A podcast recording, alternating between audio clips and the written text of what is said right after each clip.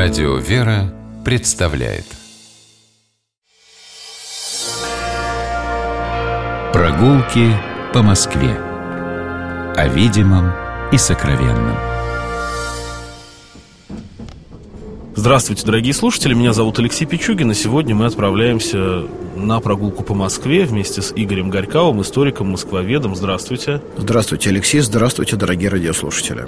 Мы смотрим сегодня станцию метро Новокузнецкая и площадь перед метро Новокузнецкая, которая разделяет Пятницкую и Новокузнецкую улицы. А, сразу передаю слово Игорю, мы выходим из вагона и оказываемся а, на перроне станции метро Новокузнецкая в путевом зале. Знаете, Алексей, у этой станции непростая судьба.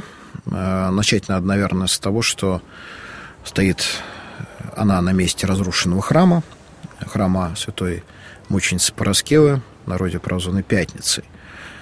Э, но о храме мы еще будем говорить. А пока просто вспомним, что возникновение этой станции связано с строительством э, уже второй ветки московского метрополитена – и э, ее место расположения было связано с тем планом переустройства, э, реконструкции города Москвы, который был принят в 1935 году.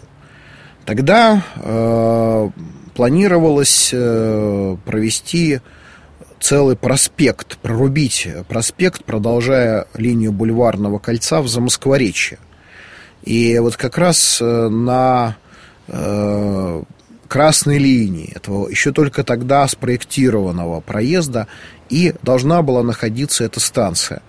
Но, э, наверное, об этом лучше будет судить э, на поверхности, а внутри она поражает нас э, своим богатством, богатством своей мозаики, богатством тех декоративных элементов, которые э, находятся на стенах. Это для московского метро, конечно, не редкость.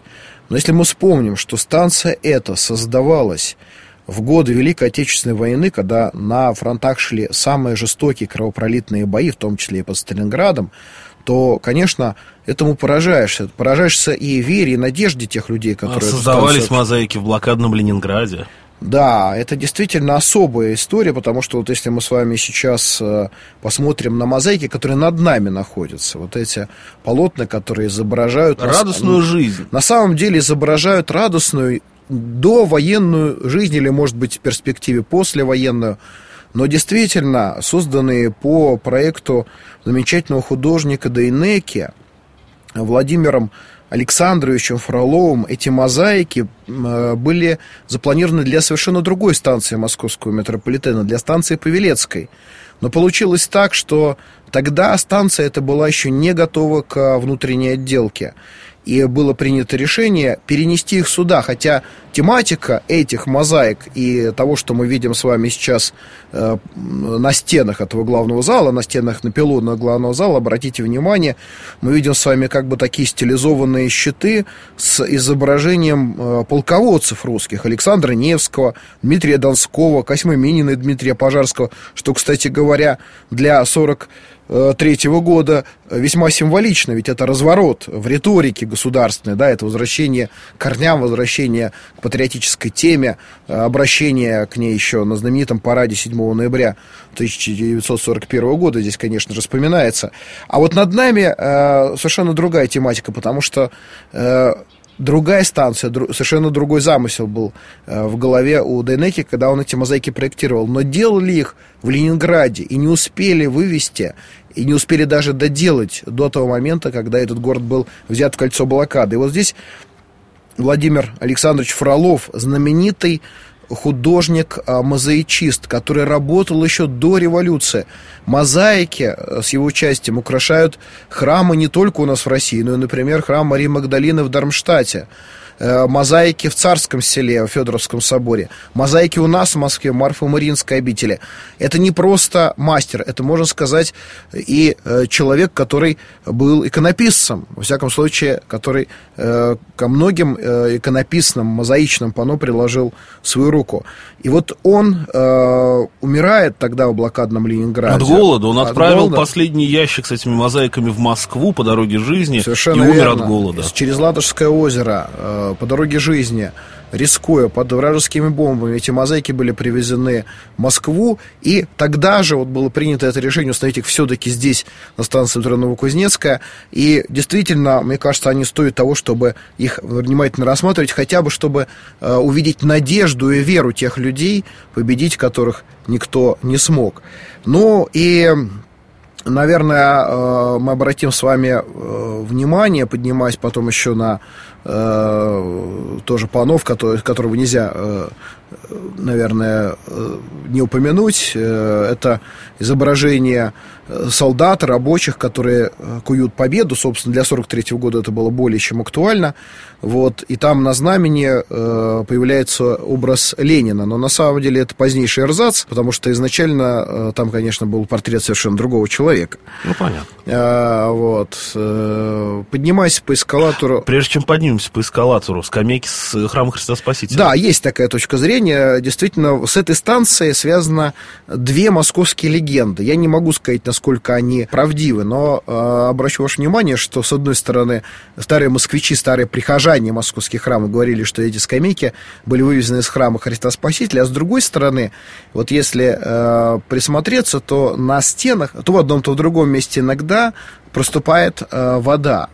Э, и говорили, что когда храм разрушали, то там был источник Там был источник чудотворный, который теперь на стенах этой станции время от времени проступает. Но я, честно говоря, его в последнее время уже не вижу. Нет, я был буквально несколько месяцев назад, была там вода. Но специалисты это еще связывают с уровнем грунтовых вод, которые...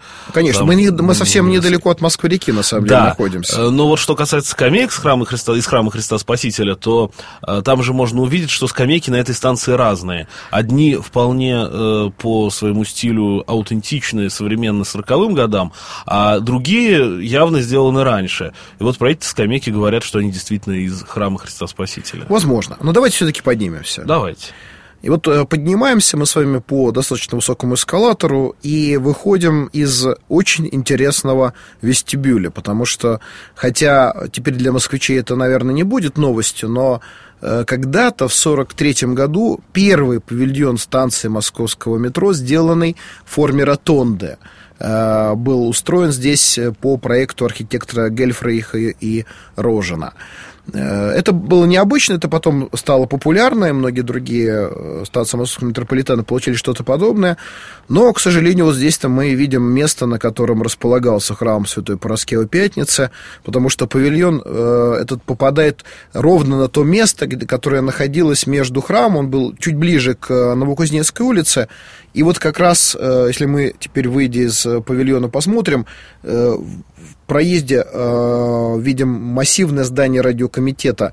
Направление фасада этого здания обозначает нам э, траекторию движения того э, проезда, который не был построен, но ради которого когда-то был разобран храм Святой Параскевы Пятницы.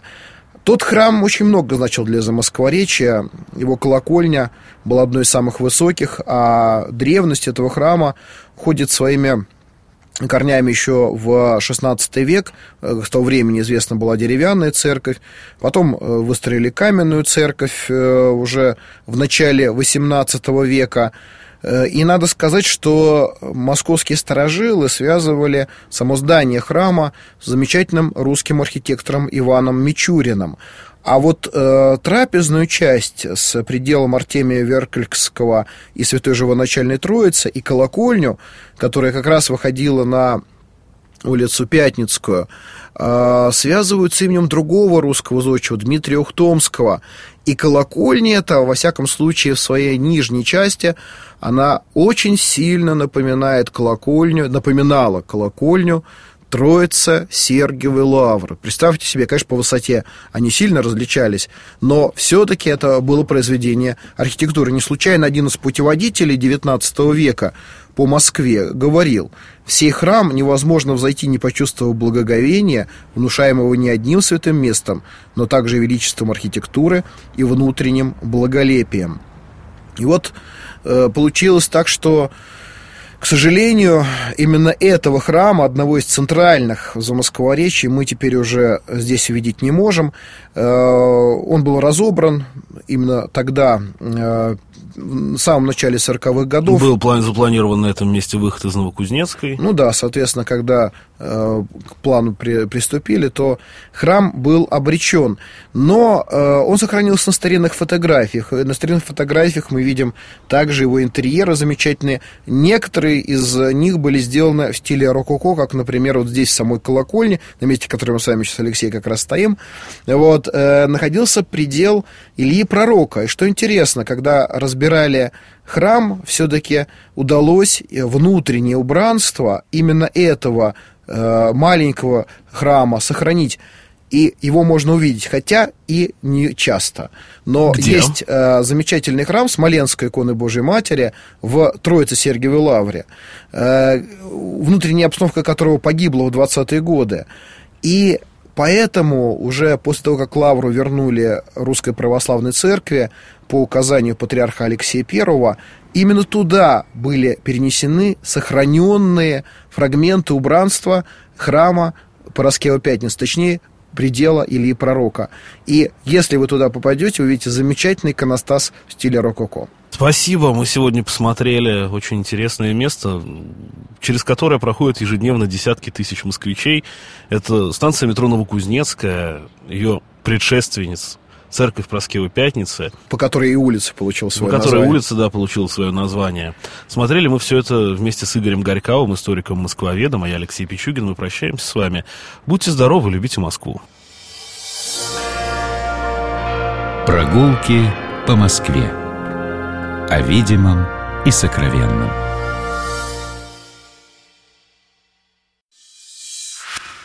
Программа «Прогулки по Москве» произведена при поддержке Комитета общественных связей правительства Москвы.